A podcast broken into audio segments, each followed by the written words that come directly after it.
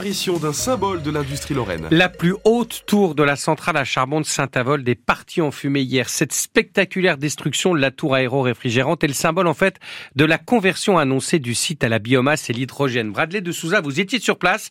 Vous avez assisté à ce dynamitage en compagnie de plusieurs centaines de Lorrains fiers de partager ce moment d'histoire. Cette tour, 10 000 tonnes de béton, 120 mètres de haut, est tombée en seulement 7 secondes.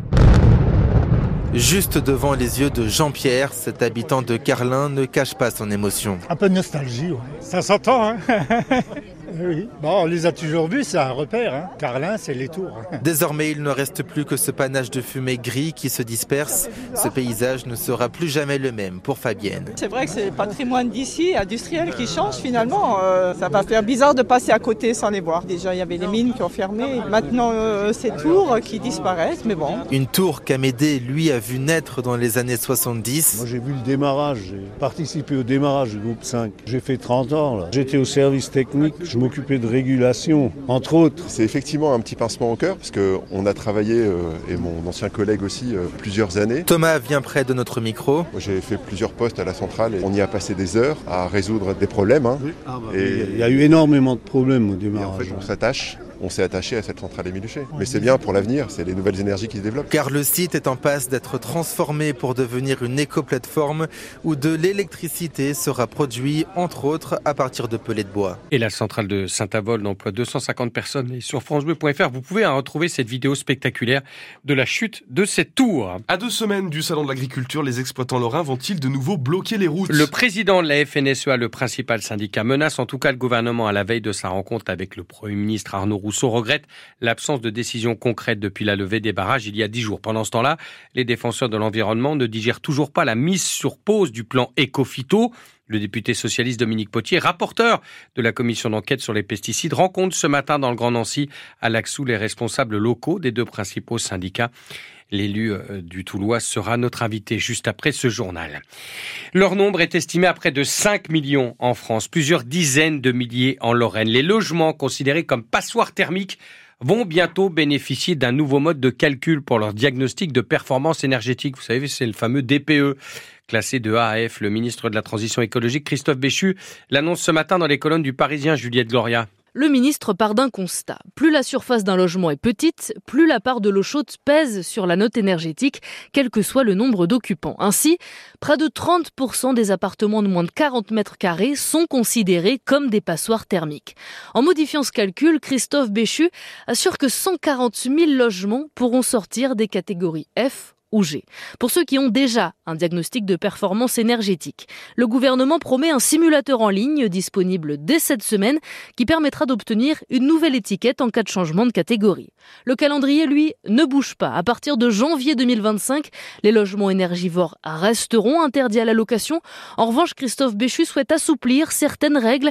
Un amendement sera déposé en ce sens au Parlement. Ainsi, le ministre dit vouloir simplifier la vie de ceux qui veulent faire des travaux tout en respectant les lois de rénovation thermique. Juliette Gloria, à moins de trois semaines de leur grande collecte nationale, les Restos du Cœur de Meurthe-et-Moselle recherchent plusieurs centaines de bénévoles. Ils sont actuellement 800 dans le département. L'association aide depuis l'automne 10 000 personnes hein. Euh, dans le département. Nous recevons il y a moins de 10 minutes Robert Larose, président des Restos du Cœur en Meurthe-et-Moselle. Son interview est à retrouver sur francebleu.fr. Dans le journal de 9h, nous nous intéresserons à la transformation du château de Lunéville. Elle va durer encore une quinzaine d'années, mais le chantier avance. La rénovation de l'escalier nord touche par exemple à sa fin, alors que le département continue d'acquérir des œuvres pour garnir son futur musée dans les appartements du Petit Versailles Lorrain. Nous verrons cela tout à l'heure. La SNL peut-elle rêver du paradis? Quelques mois après avoir connu l'enfer Réponse ce soir avec un choc au sommet de la troisième division de foot. Fort de leurs six victoires consécutives, les Nanciens sixième se déplacent à Nord deuxième et en cas de succès, les Lorrains relégables il y a encore trois mois, rappelons-le, reviendraient à un point, un tout petit point du podium. Une équipe lorraine qui, depuis l'arrivée aux manettes de Pablo Correa, fait souvent la différence en fin de match, Johan Gant.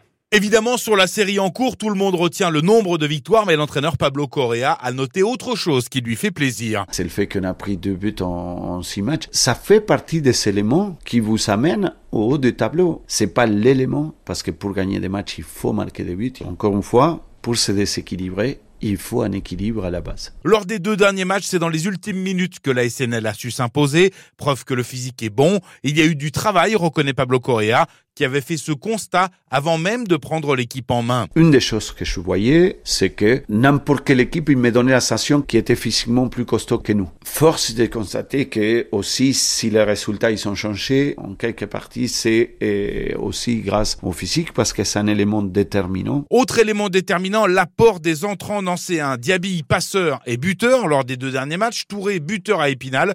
Pour Pablo Correa, la façon d'aborder le groupe dès son arrivée commence à payer. Il me fallait partir de zéro, préparer à tout le monde, pareil, sans donner des statuts quoi qu'il en soit. Probablement on trouve aujourd'hui dans les remplaçants qui rentrent et qui s'apportent le fruit d'avoir fait un départ avec tout le monde de la même ligne. En cas de succès à Niort, la SNL égalerait son record historique de victoires consécutives. Niort à SNL, match à fort en jeu à vivre évidemment sur France Bleu ce soir à partir de 18h30 en division 2 de handball. Le Grand Nancy s'est incliné hier à Caen.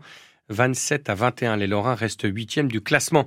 Le Vosgien Fabien Claude a pris hier la dixième place de la poursuite au championnat du monde de biathlon en République tchèque. Le ski, d'ailleurs, c'est très très compliqué de pouvoir en faire en ce moment dans les Vosges et ça tombe mal alors que s'ouvrent les vacances de février. Ce sont les plus importantes de l'année pour tous les professionnels du massif.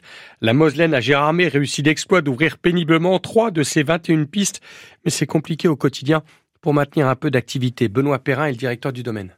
On scrute d'un œil attentif, alors plus les chutes de pluie malheureusement que les chutes de neige.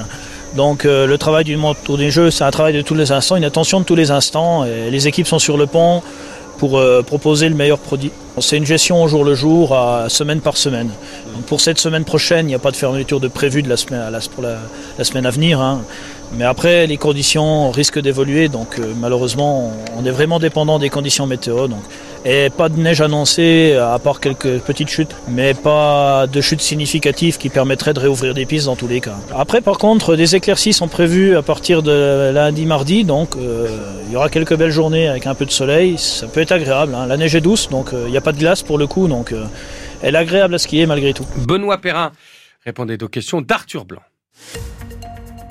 Aujourd'hui, un temps nuageux, mais a priori, il pleuvra oui. pas tant que ça. hein. A priori, ouais, le temps devrait rester plutôt sec, même si quelques gouttes, allez, sont peut-être prévues, peut-être même un peu de neige au-dessus de 900 mètres d'altitude. Temps globalement sec aujourd'hui, avec pas mal de nuages, mais aussi des éclaircies. Je tourne la tête, je regarde dehors, je vois des éclaircies par notre fenêtre du studio boulevard du recteur Seine à Nancy.